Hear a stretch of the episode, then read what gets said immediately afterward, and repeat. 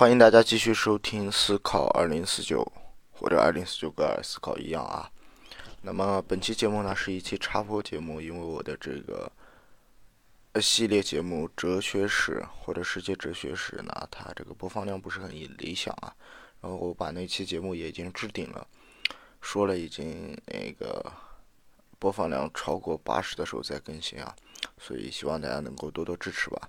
今天这期插播节目呢，主要是我的另外一个专辑《人类学通论》里面的一小节，那么主要是关于这个群体生态学的，啊，非常短的两分钟的一个音频啊，然后给大家更新一下，希望大家能够啊喜欢，然后对人类学感兴趣的也可以去听一下我那个另一个专辑。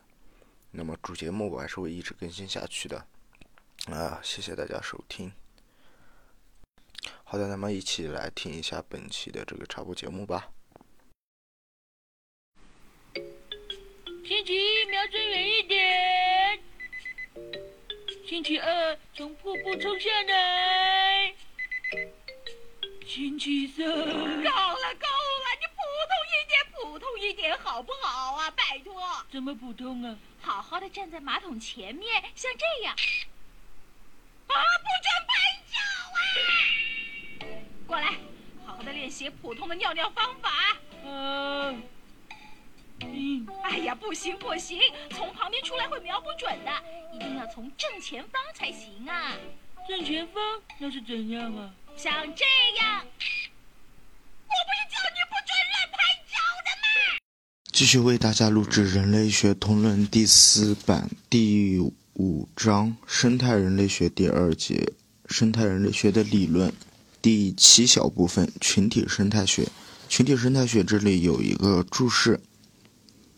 第四是 Henderson Deal Ecological Anthropology New York John Wiley and Sons Inc. 1977 ten 来自动植物生态学的术语群体生态学，英语是 Population Ecology。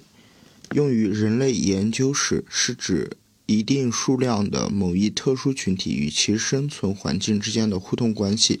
研究者将具有相同生活方式、一种同属的地缘性的团体称为生态群体，其主要研究影响生态群体分布与繁衍的过程。外在过程 （external processes） 会影响该物。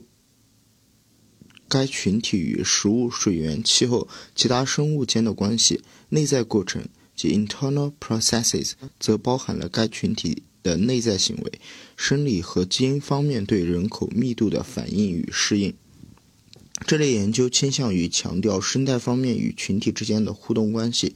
比如，考古学者在解释一个聚落模式的形成时认为，聚落模式是一个群体在所处自然景观与社会环境两者之间协调出来的居住模式，影响的因素包括天然的障碍、水源、气候、生产技术、政治组织、亲属关系、战争、意识形态等复杂的互动关系。一个生态系统所能载负的人口的能力，即 carrying capacity，依赖于生存其中的物体。或群体所拥有的生产技术能力，技术的更新可以使该群体进一步提高生产力，进而影响人口的生长，然后又影响其社会、政治的组织，甚至世界观。